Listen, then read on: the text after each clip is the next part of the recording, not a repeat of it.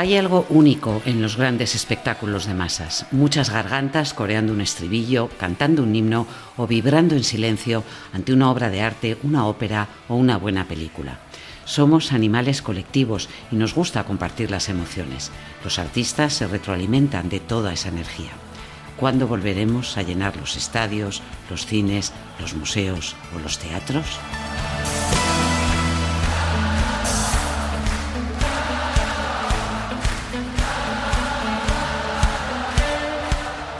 Hola, soy Montserrat Domínguez y esto es Extra, el podcast del País Semanal.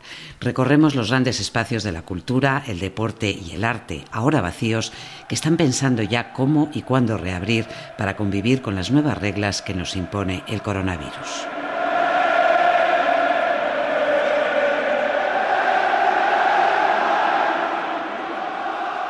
Borja Hermoso, muy buenas. Hola, buenas, ¿qué tal, Monse? ¿Qué tal? Jesús Ruiz Mantilla, ¿cómo estás? Muy bien, ¿qué tal, Monse? ¿Cómo estás? Bien, aquí sobreviviendo. Oye, Borja, ¿cómo es entrar en el Wanda metropolitano completamente vacío y sabiendo que además durante mucho tiempo no va a volver a abrir sus puertas? Pues es bastante triste. O sea, lo primero es triste, ¿no? O sea, un sitio de ruido, jaleo, emociones, contactos y 60 y más de 65 mil personas. Verlo vacío es triste. También es inquietante. Triste es ver los graderíos vacíos. Inquietante es recorrer las galerías, el vestuario de la Leti, mm, la sala de trofeos, sitios que, habitualmente pues, pues también son, son visitados por la gente y compartidos, pues, pues es bastante inquietante. Las sombras, las galerías, eh, no sé, es una sensación bastante extraña y frustrante. Cuentas en el eh, reportaje en el que abordamos estos grandes espacios vacíos que empiezan a abrir tímidamente, eh, están aprovechando para reorganizar el, Museo del, Atleti, para eh, hacer algunos tours, pero claro, no solamente son los eventos puramente deportivos, son la cantidad de eventos musicales. Aerosmith tenía previsto tocar en el Wanda ahora en el mes de julio y luego la cantidad de actos de empresa que alberga un lugar como el Wanda, ¿no? Sí, hay que tener en cuenta que el Wanda eh, fue inaugurado hace dos años y medio, más o menos, y ya fue diseñado y concebido como un espacio multiusos, más que como un estadio de fútbol, que también lo es. Con lo cual, eh, lo que podríamos llamar el no fútbol mm, cada vez gana más en cuanto a capacidad de ingresos para, el Atlético de Madrid como sociedad, como empresa. Eh, es entre un 15 y un 20% lo que ya ingresan con el no fútbol. Hay eventos de empresa o sea, el Wanda está vivo 350 días al año, cosa que, que, yo creo que la gente en general no sospecha, yo no lo sospechaba. Pensaba que, que, cuando no hay partidos eso se cierra la persiana y hasta el domingo que viene. No, 350 días al año hay conciertos, eventos de empresa, incluso partidos de fútbol de empresa que alquilan el espacio, cine al aire libre en verano, en fin, multitud de, de, cosas. Y en efecto están aprovechando estos días para, para, acelerar las obras de lo que va a ser el Museo de, del Atlético, que inaugurarán de la perdón, que inaugurarán en agosto. Eso ocurre con muchos eh, grandes espacios culturales, con grandes templos, como por ejemplo el Teatro Real, eh, Jesús, que también tuviste la oportunidad de, acercarte. Estaba todo previsto para, para el estreno de eh, Aquiles en, en, Estiros, que creo que hasta una mesa con las notas del, que había tomado el director para la puesta en escena y nunca sabremos si se va a poder recuperar eh, óperas de este, de este tipo, ¿no? Bueno, sí, se va a poder recuperar porque lo van a volver a programar en dos años. esperemos que para entonces ya esté. Pero sí, aquello parecía como, como si hubiese habido una estampida. De repente quedó todo congelado tal y como estaba el último día que ya no se pudo volver al teatro y en la mesa de la dirección escénica donde están los técnicos que dirigen los ensayos estaban los cuadernos de notas abiertos, estaba el termo del té, estaba una caja de pastas a, mitad y, una bufanda inquietante en, en, una de las sillas, ¿no? Colgada así. Y, y luego el escenario tal cual puesto de, de, la ópera que no se ha podido ver y que ya, bueno, ya es una especie de gafe porque es una ópera que se estrenó en 1744 en Madrid y no se había vuelto a representar, no se ha vuelto a representar hasta, hasta que se vuelva a representar, ya espero que dentro de dos años. Así que era una sensación de, de parada, de frenazo en brusco del tiempo y de congelación, ¿no? Eh, entrar ahí. Muy, muy inquietante, muy inquietante. Hombre, los, los responsables de, eh, los cosos operísticos tienen un problema añadido, porque ya no es un, problema de aforo, de quién va, del público, de dónde se sienta, de las distancias. El problema es también los ensayos. Estaba pensando, por ejemplo, en el liceo, que, iba a estrenar eh, Lohengrin, que lleva unos coros espectaculares.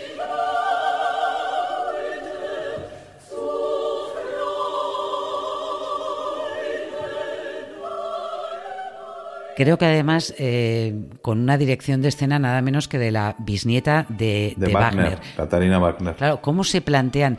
¿Va a ser posible en los próximos meses recuperar estas obras grandiosas que tienen mucha gente en el escenario, por supuesto la, la, orquesta, y que implican viajes por parte de los músicos, por parte de los eh, cantantes, de los, de los coros y muchas horas de ensayo de mucha gente en un mismo lugar? ¿Qué tipo de medidas de seguridad pueden aplicar para ellos? Bueno, eso es, yo creo que será la última expresión cultural que podamos ver, una gran ópera, una ópera como de Wagner o de Verdi, eh, no solo por lo que has dicho, por los ensayos que ya en sí son, son complicados, pero que se pueden salvar porque ahí puedes, bueno, eh, manejar la distancia y, hacerlo por partes y luego pegarlo, sino porque cómo explicas que los aforos estén divididos y tú puedas meter a 80 tíos de un coro en un escenario. Es imposible. A 100 eh, músicos en una orquesta en un foso. Es imposible.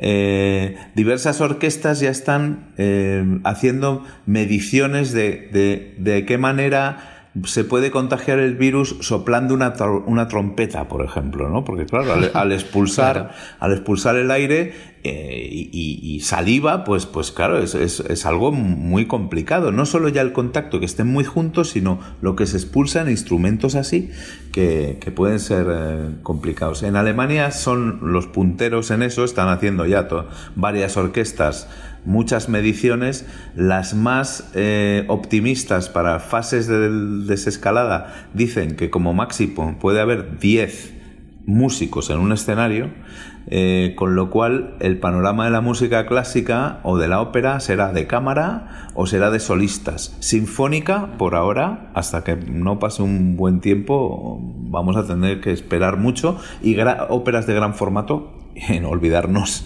una buena temporada. O sea, ni siquiera, ni siquiera en Alemania, que están llevando unas medidas de distanciamiento social menos estrictas que la nuestra. Así que, Eso es. Eh, claro, orquestas de, de cámara, solistas, eh, y poco público en las gradas. ¿Sabéis lo que más me impresiona de los reportajes, de las fotografías que ha hecho Eduardo Nave para este, para este reportaje? Esa cantidad de asientos vacíos que no vamos a poder llenar en mucho tiempo. Bueno, yo creo que lo que nos planteábamos nosotros al hacer ese, reportaje, Fernando, Borja, tú, Monse y, yo, era eh, mostrar eso y, y preguntarnos cómo lo vamos a llenar, ¿no?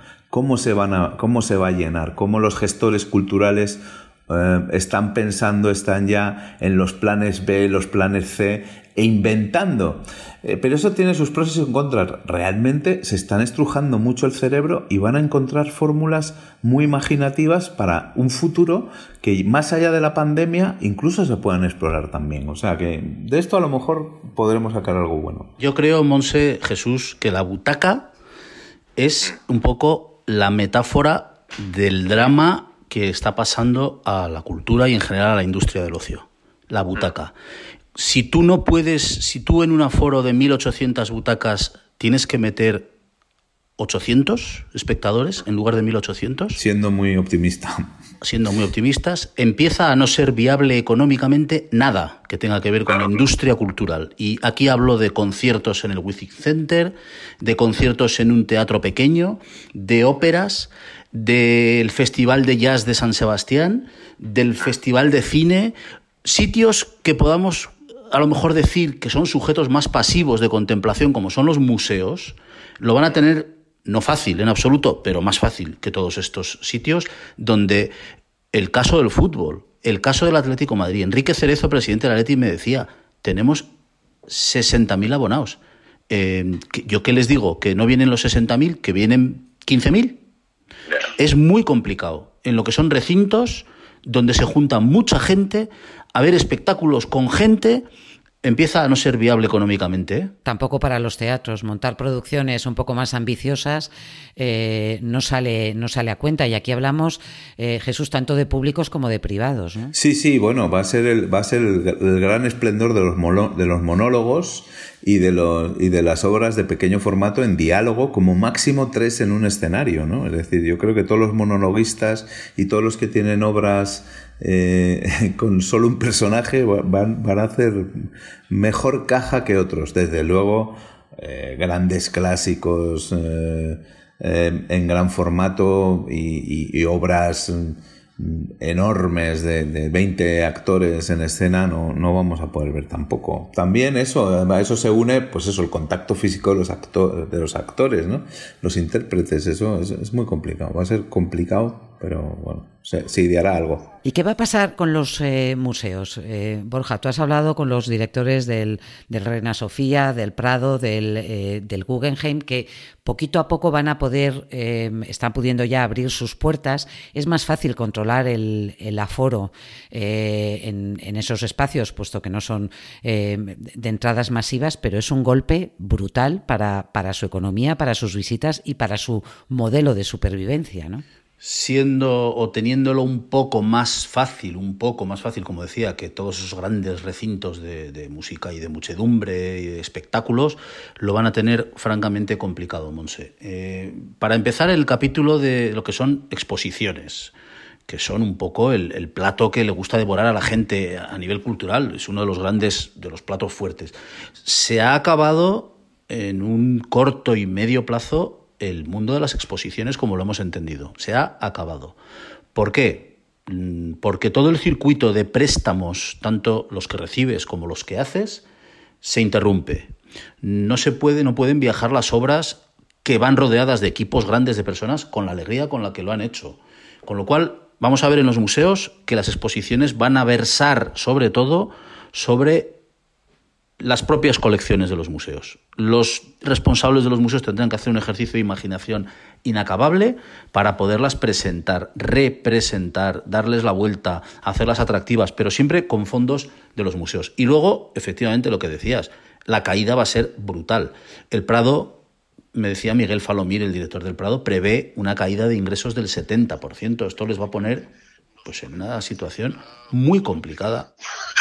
Muy, complicada. Estamos haciendo, eh, bueno, de momento pues, pues estamos suprimiendo ya, ya gastos y, bueno, confiamos que, que, bueno que las, las, ayudas que va a haber a, pues a todas las distintas actividades productivas y la cultura es una de ellas pues pues nosotros nos podamos beneficiar ya estaban en una situación complicada obligados a generar muchos recursos propios esto va a resquebrajar por el eje lo que es la, vida de los museos. Mm. Imagínate de los teatros de ópera que también tienen una, una fundación público-privada, eh, bueno, pues es también, es también bastante, bastante dramático porque, bueno, se tienen que cancelar eso. También hay abonos, es decir, es, es como en el fútbol con el problema de Cerezo.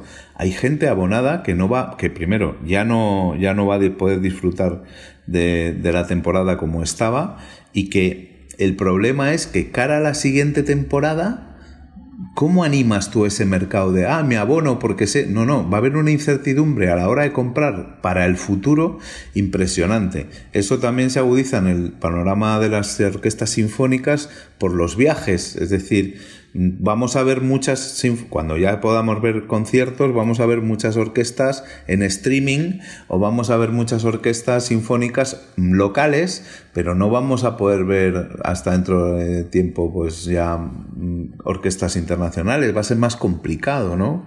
Que, organizar esos movimientos, ¿no? se quiebra la columna vertebral de, lo que sostiene económicamente a todo el mundo de la cultura y algo, si me permitís también, eh, que va más allá de la, pérdida de puestos de, trabajo y de capacidad, que es el acceso a una cultura diferente que no sea eh, la mainstream. Estaba pensando una de las fotografías que tenemos desde el Cine Doré. Eh, la Filmoteca de Madrid programa películas que habitualmente no están al alcance de las plataformas comerciales estaba previsto un ciclo maravilloso sobre, sobre Fellini. Io non sono bella, non so far da mangiare, non so far niente. Eh? Ma che diavolo vuoi? Silenzio! ¡Acciones! Que no se va a poder ver o habrá que reprogramar más adelante.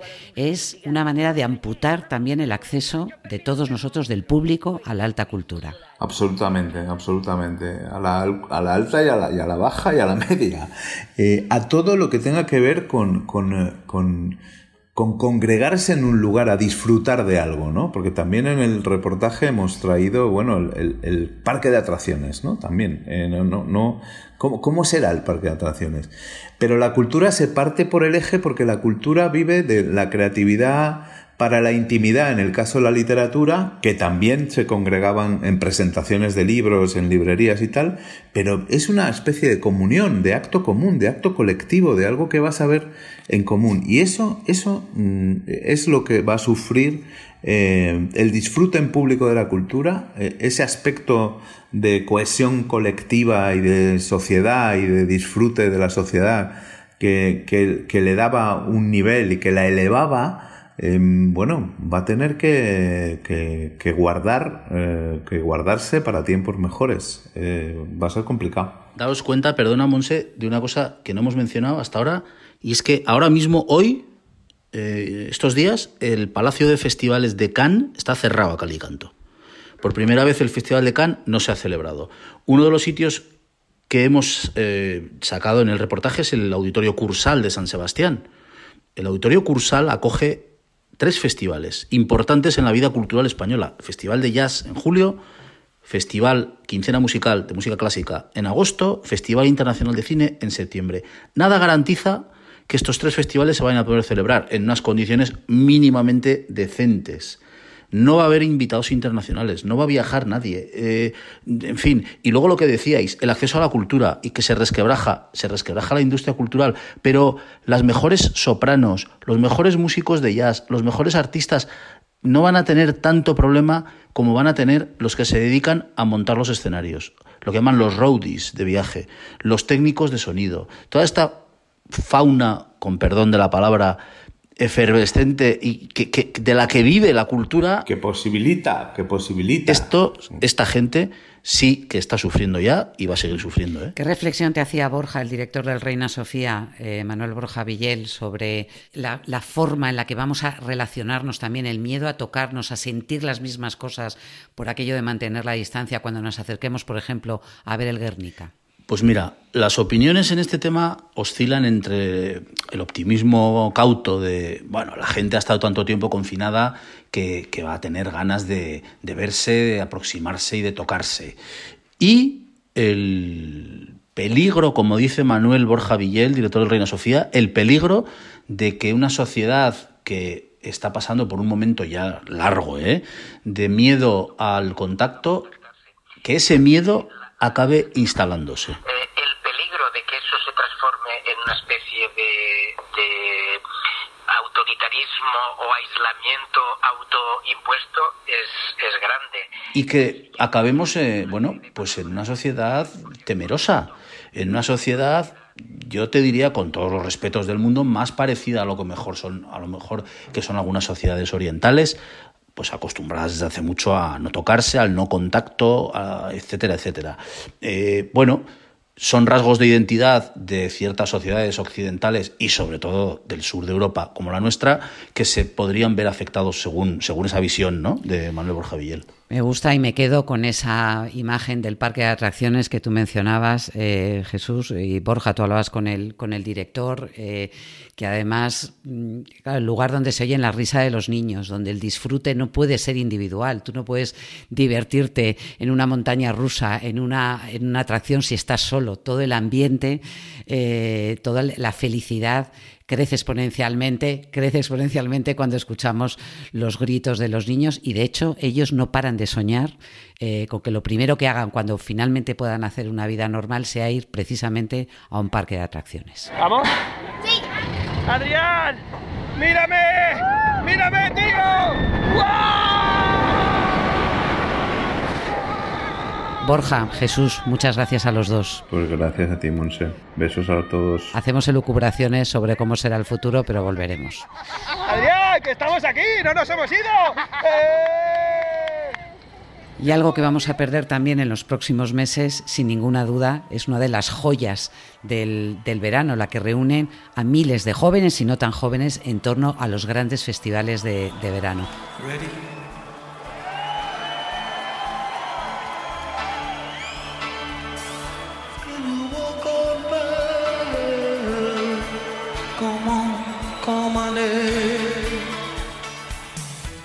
Fernando Navarro, ¿cómo estás? Hola, ¿qué tal, Monse? Oye, ni uno, ¿no? Al menos aquí en España no va a quedar ni uno. Pues la verdad es que tiene toda la pinta. Si acaso van a quedar unos muy concretos, eh, como el Festival de San Sebastián, que ha anunciado, aunque tampoco sabe si lo va a poder ejecutar hasta el último momento, unos conciertos de aforo muy limitado, siguiendo los espacios eh, abiertos y las medidas de seguridad de conciertos de menos de 500 personas. Pero es una cosa simbólica, un, un, poco un oasis en un gran desierto que va a haber de todos los festivales de verano. De hecho, hablamos de que en verano se hacen más de 400 festivales en toda la península ibérica y es posible que hablemos de dos o tres los que se puedan hacer en un formato que ni siquiera va a ser el formato real, sino muy distinto. Es decir, que nos encontramos en un verano sin música en directo y sin festivales tal y como lo habíamos conocido, justamente cuando el año anterior veníamos de muchísimos años de escalar posiciones, de más festivales, más conciertos, más recaudación, más público y, de repente por el coronavirus se hace un parón brutal que cambia el panorama y el paisaje de una forma desoladora. Hmm. Escuchábamos en el arranque de este podcast a Simple Minds en una de las actuaciones eh, en, vivo, en directo, que tenía con mucha gente, tanta como la que estaba prevista, eh, que acudieran al Festival de San Sebastián, porque ellos estaban invitados este, este año. ¿Qué ocurre también con las giras eh, de, de verano de ya no te hablo de grandes festivales, sino sencillamente de actuaciones en, en, pueblos y en plazas medianas. Hay, los grupos españoles pueden plantearse mínimamente, aunque sea con más medidas de seguridad y con menor aforo, eh, algún tipo de actuación o sencillamente no les sale rentable? Bueno, la verdad es que en la mayoría de los casos sucede que no sale rentable y han preferido managers y artistas tomarse este año como nulo, un año que se echa a perder el 2020 y dejarlo todo para el 2021.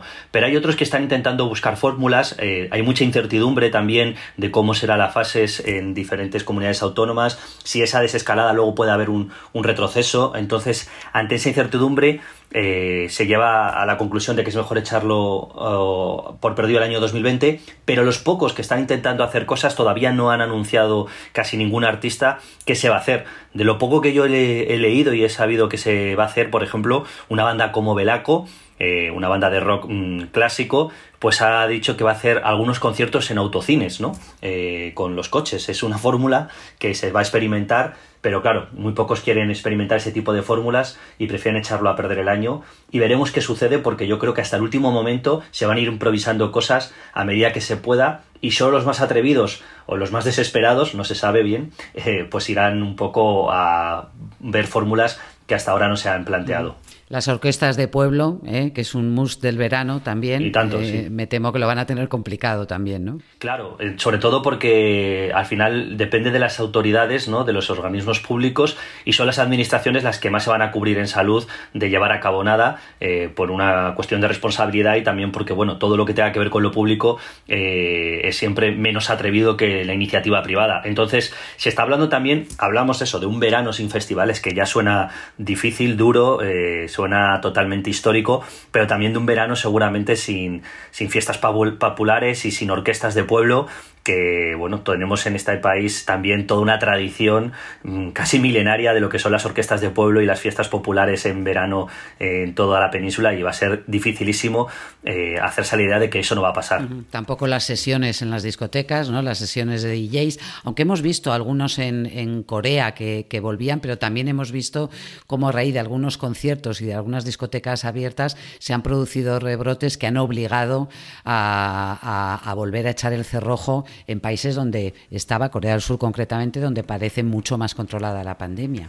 Claro, eh, aquí por ejemplo en Ibiza, eh, pues imagínate, Ibiza ya, está en ya estaría en temporada alta porque la temporada en Ibiza empieza a finales de abril, principios de mayo y ya estarían un montón de DJ en discotecas, al aire libre, en, en todos sitios, haciendo un montón de, de, cosas y está todo parado. No sé si se van a atrever, de hecho eh, hay bastantes promotores de Ibiza que también quieren, prefieren pensar que echan el año a perder ser mm, responsables de, de, de poder hacer un rebrote. Y luego una cosa muy importante en el caso de Ibiza que es como no solamente es un, una cosa, un lugar simbólico para España, sino para el turismo mundial y el turismo sobre todo de discoteca que es que eh, los turistas tampoco van a ir, ¿no? Eh, hay muchísimos turistas que no van a salir de sus países y ese turismo que tenían asegurado tampoco lo tienen y entonces no les compensará seguramente mmm, mover caches de DJs y todo porque tampoco van a tener el público. Entonces eh, hace un combo explosivo entre el miedo a un rebrote y la falta de turismo que en muchos sitios pues van a estar totalmente cerrados a calicanto.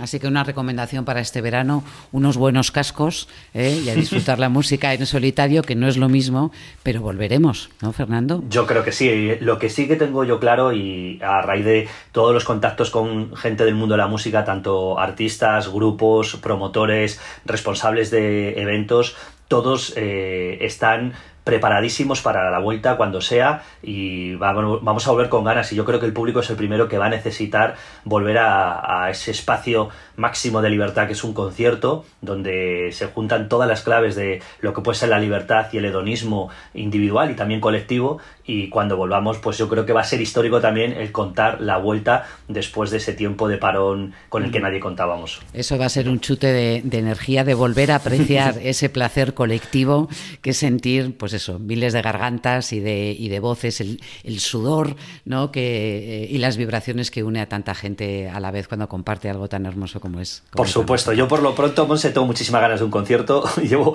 después es eh, la temporada de mi vida, ya lo tengo contado, que más tiempo estoy sin ir a un concierto y, o a un festival y no sé, tengo mono, tengo mono. Pronto, Fernando, gracias, un abrazo. Un abrazo.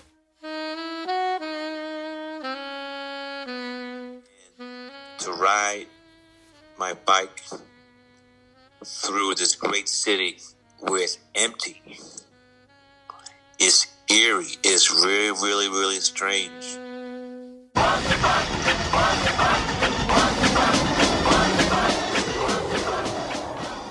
Hablábamos del Festival de Cine de Cannes, que tenía que estar celebrándose precisamente estos días en la localidad francesa y cuyo presidente del jurado para esta edición era el neoyorquino Spike Lee, que obviamente no está en Cannes, sino encerrado en Nueva York. Desde allí ha podido hablar con él Kino Petit.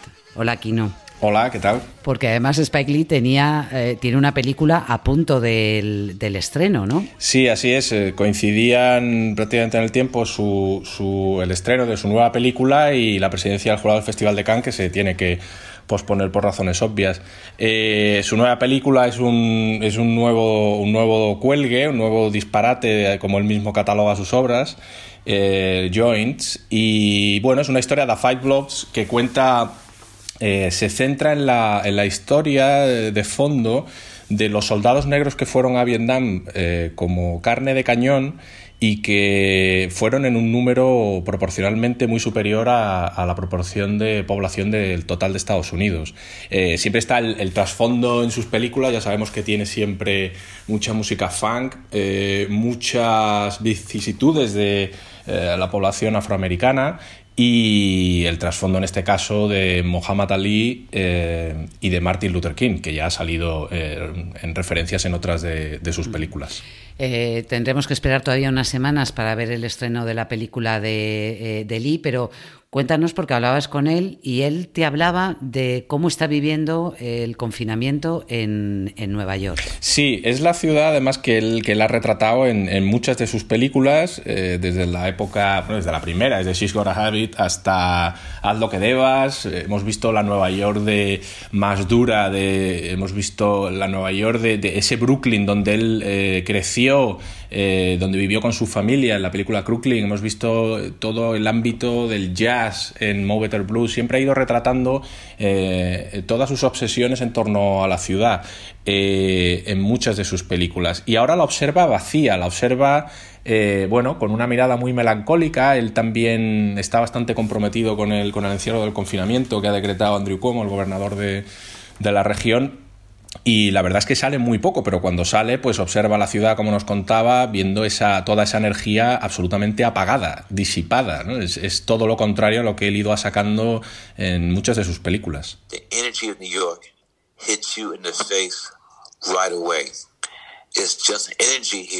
Él vaticina que la energía de Nueva York no se apagará, ¿eh? aunque, aunque esté pasando momentos difíciles como, como estamos todos, pero te hablaba también su preocupación por la población negra en Estados Unidos, que está sufriendo de una manera mucho más dura los efectos de la COVID. Sí, él considera que, bueno, él defiende que han sido los que han estado en, en primera línea, conduciendo autobuses, metros, servicios públicos, atendiendo en primera línea el abastecimiento de víveres en las tiendas y, bueno, eh, son quienes él, eh, eh, como suele ser habitual en él, reivindica esa, ese papel de la población negra a la que habrá que atender en, muchas de las desigualdades que, han venido sufriendo. También durante el confinamiento, pues él recordaba que han sido precisamente muchas de esas familias las que menos posibilidades han tenido de dar una educación a sus hijos cuando no han tenido medios ni siquiera, no solo para tener una línea wifi, sino eh, ni tan siquiera un ordenador. Es una de las cosas que ahora le obsesionan y está, no pare de darle vueltas, él sigue siendo tan inquieto como siempre,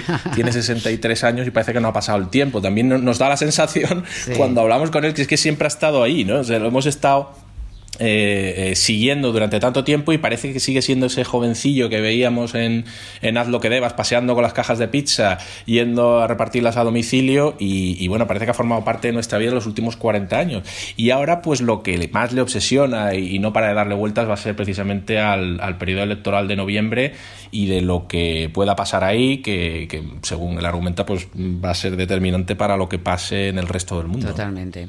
Eh, hay que agradecerle a, nuestro querido Spike Lee que, eh, además de hablar contigo, haya accedido a hacerse unos selfies eh, para, este, para este reportaje que son muy divertidos. Kino los ha tomado él en su, en su casa y, con esas imágenes, porque no quería que entrara ningún fotógrafo. Está todo el mundo siendo muy, muy estricto con las condiciones del confinamiento. Nos ha enviado unas fotos con sus características gafas, con su, con su mascarilla y con su, con su gorra, que son eh, Spike Lee en estado puro. Absolutamente. Él, él, es un personaje y lo es todo el tiempo. De hecho, durante la conversación que teníamos no paraba de pegar saltos en el sofá en el que estábamos, de gritar, de, inventarse palabras en español que no le salían bien, pero que, en fin, eran muy divertidas. Y lo de los autorretratos, pues le, eh, le puso enseguida y empezó a recorrer la casa. Él está ahora, donde está confinado, es en la, en la casa que antes ocupaba Jasper Jones y que compró para vivir con su familia. Y está confinado con, con Tony, su mujer, con su sus hijos Seychell y Jackson, con un Yorkshire Terrier que se llama Ginger y un nuevo perro de, raza Shih Tzu que se ha incorporado a la familia. Y se puso a dar vueltas por allí con el móvil y de repente en una de estas, pues bueno, se, se, mete en el, en el dormitorio con la cama sin hacer y se puede observar que al fondo, en el cabecero, hay una fotografía de Duke Ellington que preside la escena. ¿no? Eh, bueno, es eh, Spike Lee en estado puro y, sí ha tenido la generosidad de autorretratarse para nosotros. Pues lo leemos este domingo en el País Semanal. Muchísimas gracias, Kino. Un abrazo. Gracias, un abrazo.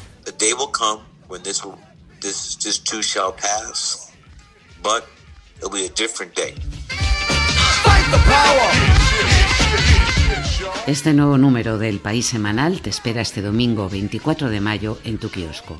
Por supuesto, también en la web. Ánimo y hasta la próxima semana.